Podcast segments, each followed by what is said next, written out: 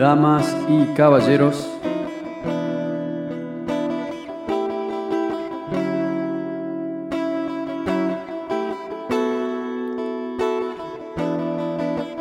Bienvenidos una vez más al Expreso Estelar.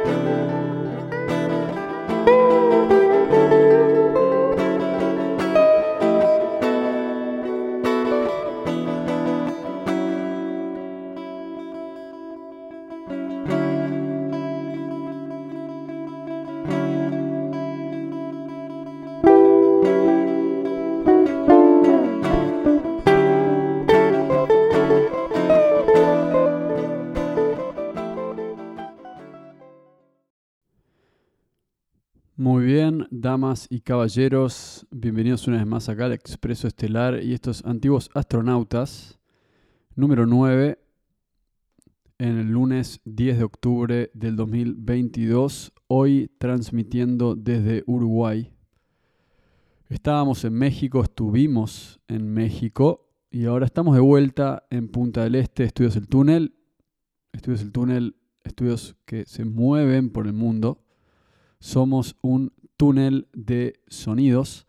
Pero en fin, acá estamos de vuelta y en el capítulo de hoy me queda un tema pendiente. Me queda un tema pendiente porque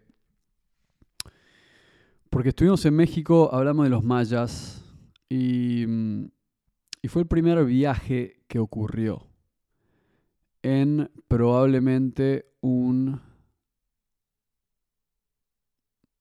un, un ciclo de viajes que van a ocurrir, un poco con la idea de ir a lugares a donde se alinean distintos conceptos. Entre estos conceptos está el tema de los UFOs, UFOs.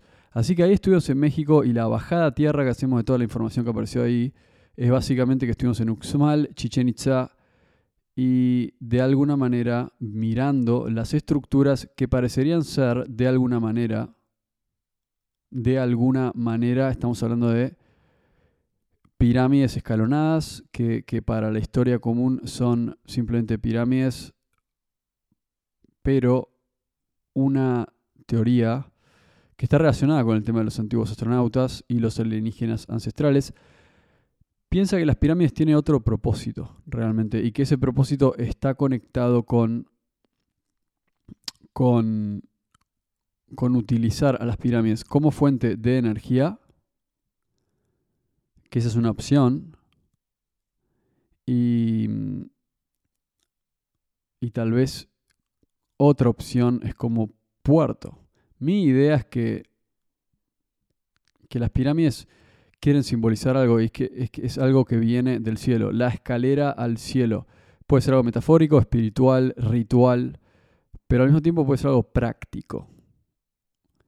Entonces, vamos a analizar en el capítulo de hoy el Sigurat, que es la pirámide escalonada de los babilonios.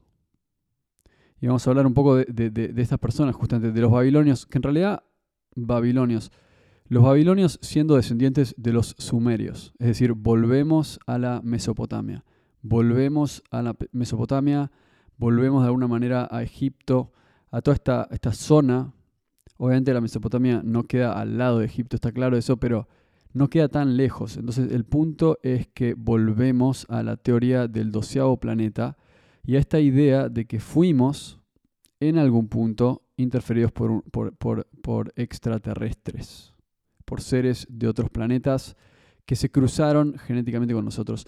Entonces, ¿cómo llegamos a esto? Bueno, si ustedes escucharon los primeros capítulos de, Antiguos Astronautas, vieron que yo hablé de un libro de Sekaraya Sitchin y otro libro de Eric von Daniken. Bueno, Sekaraya Sitchin en su libro, como les comenté, habla de los Anunnaki. Básicamente, él, o sea, para resumir todo ese libro, que es largo y complejo, en ese libro hay información que lo que aparece es simple. O sea, realmente lo que aparece es que si resumimos todo lo que él dice, lo que tenemos es que su teoría es la siguiente, que existió un doceavo planeta en el sistema solar y, mientras explico esta teoría voy a decir las cosas en las que yo estoy de acuerdo y las cuales la verdad que no tengo evidencia como para estar de acuerdo. Así que vamos paso a paso. Entonces, Sekaraya Sitchin interpreta las tabletas sumerias, que son básicamente tabletas de arcilla, que se encontraron y que supuestamente son de más o menos 3000 a.C. Entonces, supuestamente Sumeria es una de las primeras ciudades de la humanidad, por lo menos en la era en la que estamos ahora, es decir, primeras ciudades post-diluvio, ¿no? Eso es lo que estamos pensando en este momento, por lo menos. O para otras personas es la primera ciudad que se encuentra. Esa es la, esa es la idea. Entonces Sumeria es una ciudad antigua, se encuentran tabletas con informaciones. Segaraya Sitchin cree que estas tabletas, lo que están diciendo estos textos, estas escrituras, lo que están diciendo es lo siguiente. Una vez existió un doceavo planeta en nuestro sistema solar, que tenía una órbita mucho más grande que el resto de todos los planetas. Cada tanto ese planeta vuelve a entrar en órbita cerca de, estos planetas, es decir, cada tantos milenios, supongo, se acerca y se cruza con la órbita de, por ejemplo, la Tierra. Entonces, en algún momento este planeta se chocó con algunos planetas y y, toda esa parte, honestamente, es, medio compleja. Es como que esa parte a mí no me parece tan importante. Pero eh, eventualmente el punto es que los que vivían en ese planeta o, los habitantes de ese planeta eventualmente llegan a la Tierra. ¿no? Después de un viaje por el espacio, por Júpiter, van pasando de planeta en planeta hasta que llegan al planeta Tierra.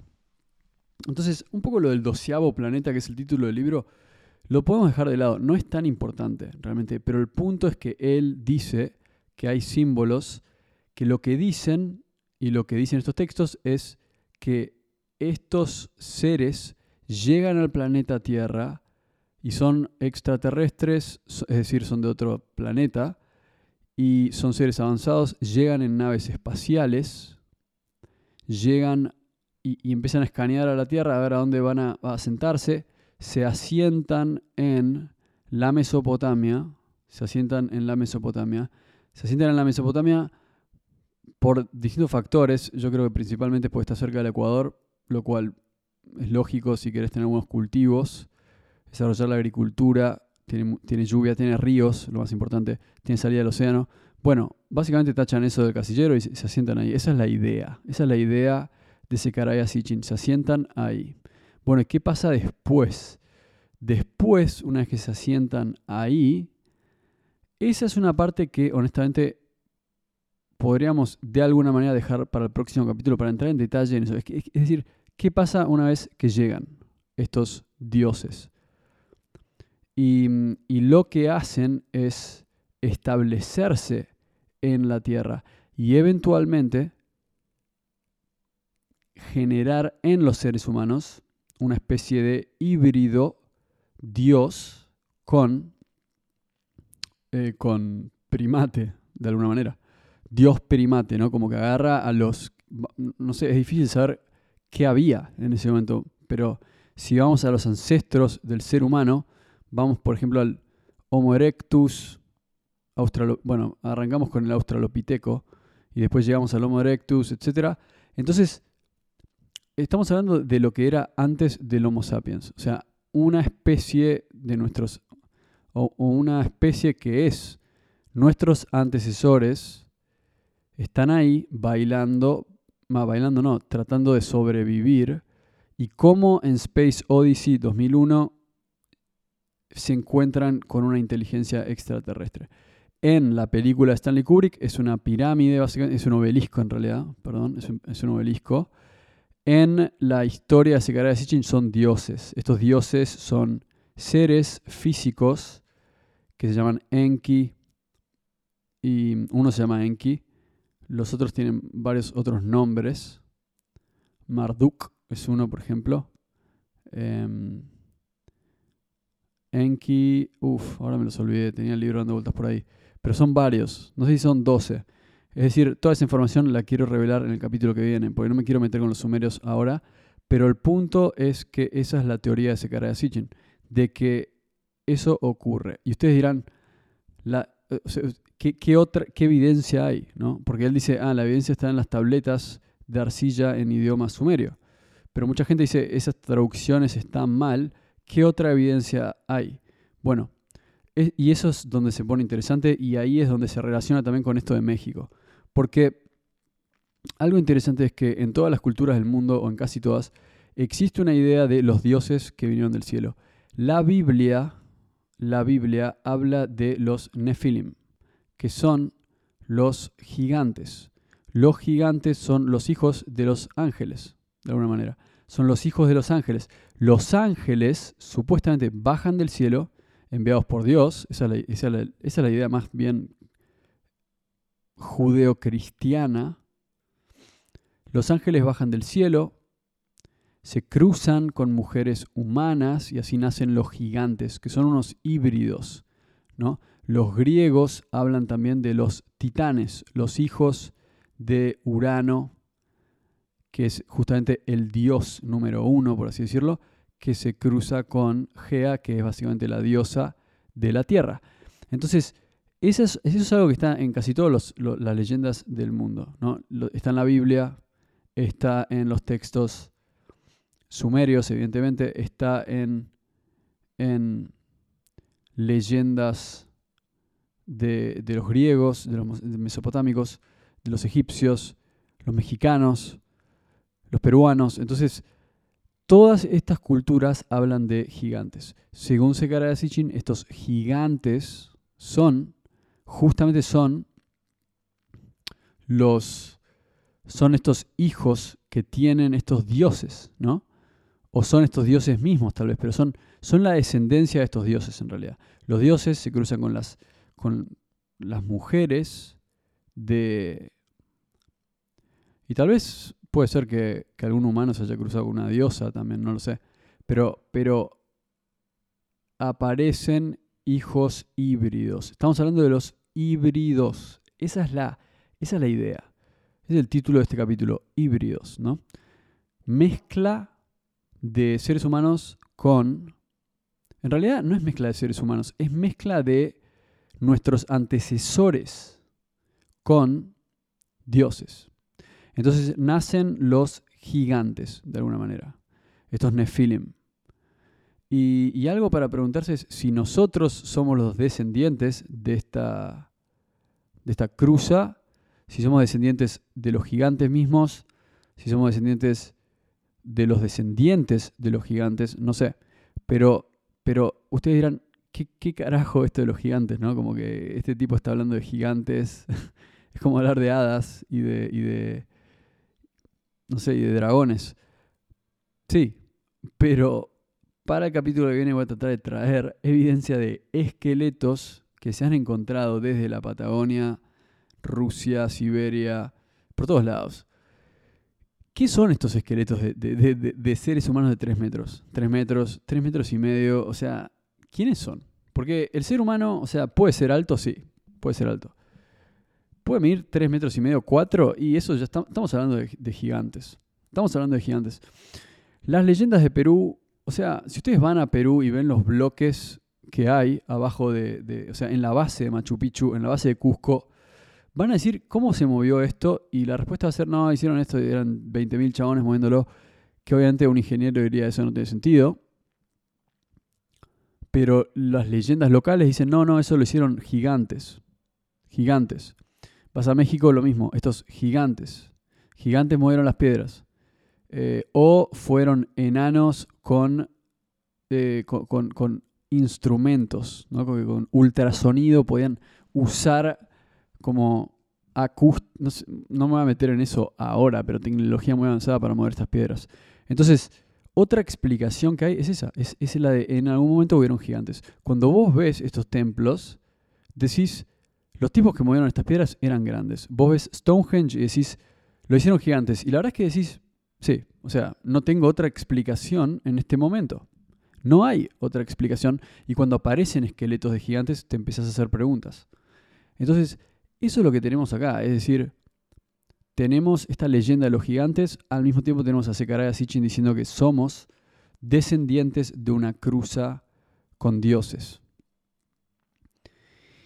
Algo que a mí me llamó la atención y cómo todo esto se conecta con México, más allá de que hay leyendas de gigantes, en México hay muchas pirámides construidas, la, gran, de alguna manera, la gran como el, el, gran, el gran enigma es que en el signo, en realidad en las pirámides de Sumeria, lo que se encuentra es lo que se llama la doble hélice.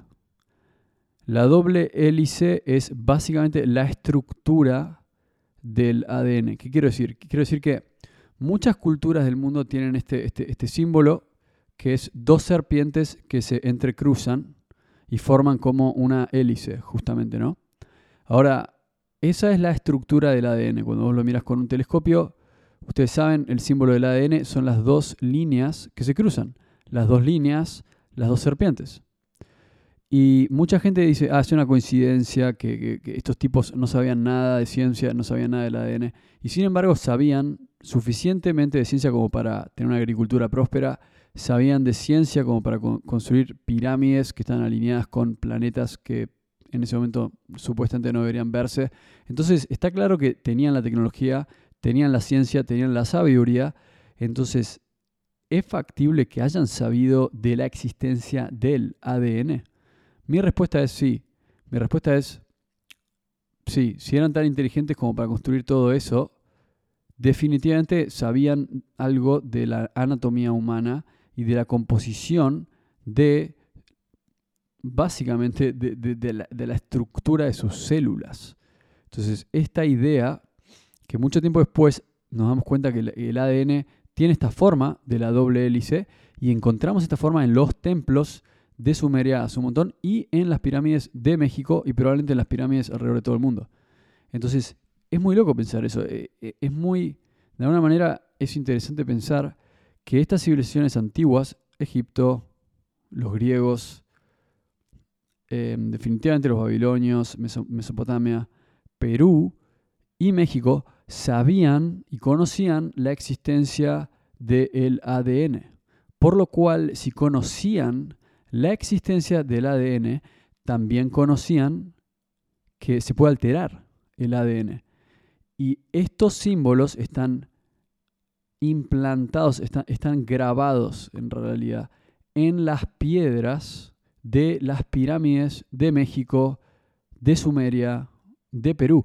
Entonces encontramos, de alguna manera, evidencia de que conocían la estructura del ADN. Otros podrían decir, no, es simplemente un lindo símbolo.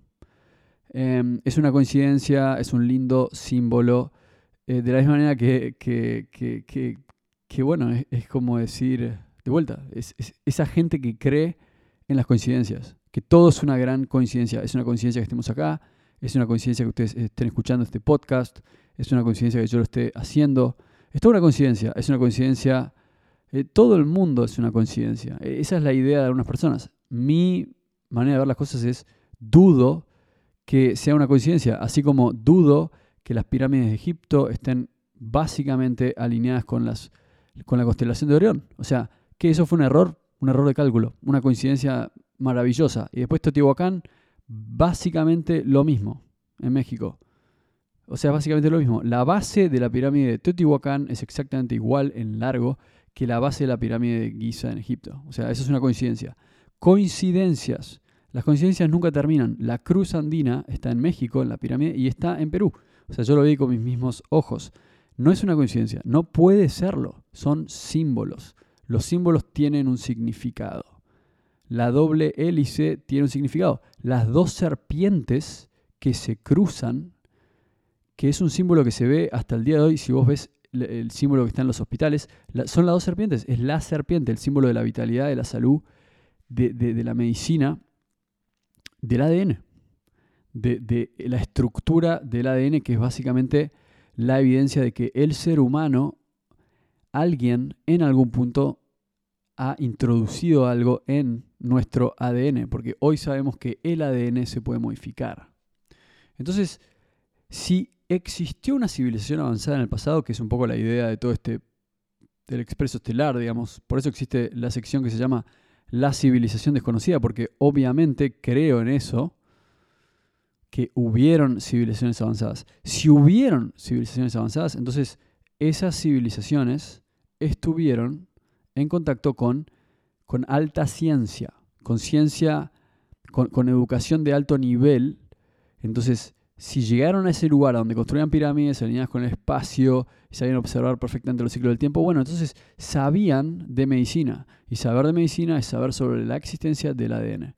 Entonces ahí tenemos, en los símbolos de las pirámides, tenemos evidencia de que los antiguos conocían la existencia del ADN. Si ellos conocían la existencia del ADN, entonces sabían que podía modificarse. Mi teoría es que los que construyeron estas pirámides usaron estos símbolos. ¿Sabían lo que era? Puede, puede, que no, puede que con el tiempo se fue perdiendo ese conocimiento, pero están copiando lo que hicieron los primeros de los primeros, que básicamente mi manera de verlo es que usaban este símbolo para decirle a la gente, decirle, nosotros conocemos la estructura del ADN, nosotros somos los dioses de los cuales desciende la humanidad, ustedes descienden de dioses, el ADN de los primates fue modificado y por ende aparece el ser humano que es tan diferente a todos los animales, que es mitad Dios y mitad primate. Eh, somos mitad naturaleza, mitad civilización. Entonces, eso es lo que discutimos en este capítulo, es que hay evidencia como para decir que la estructura del ADN ha sido modificada a lo largo del tiempo y eso explicaría el salto exponencial que hay en inteligencia humana. El salto exponencial, que es básicamente de estar comiendo frutas que salen del piso y matando un, no sé, a un conejo de vez en cuando para comer y, huyendo de los tigres, dientes de sable y huyendo, y que en algún punto el ser humano se vuelve inteligente pasa de ser un mono a, un, a dominar todo el planeta. La pregunta es, ¿eso es natural? ¿Es natural y nada más?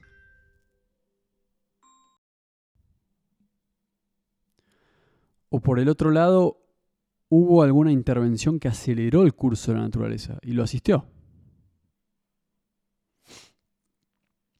Así que los voy a dejar con ese pensamiento por el día de hoy. La próxima vez que, esté acá en Antiguos Astronautas voy a hablar sobre, con más, en más detalle sobre lo que dice Sekaraya Sitchin sobre estos dioses sumerios cuando llegaron a la Tierra. Y también voy a mencionar más, voy a tratar de traer a la luz más evidencia sobre gigantes y más evidencia sobre estos símbolos que hablan del cambio en la estructura del ADN. Entonces, eso es, básicamente el foco del punto de hoy. Es las antiguas culturas tenían esta información y dejaron información que dice, o por lo menos textos, símbolos, diciendo, y leyendas, diciendo que nosotros de alguna manera descendemos de seres que pueden ser de otra dimensión, pueden ser de otra dimensión espiritual, no lo sé, porque es como que dicen, venimos de Dios, y creo que, es un buen punto, o sea, no sé qué son esos seres. Pueden ser extraterrestres, también pueden ser extradimensionales, es decir, que son de otra dimensión y no los podemos ver. No sé qué son pero algo son. La pregunta es qué son. Bueno, gente, un gusto como siempre. Nos vemos en el próximo capítulo.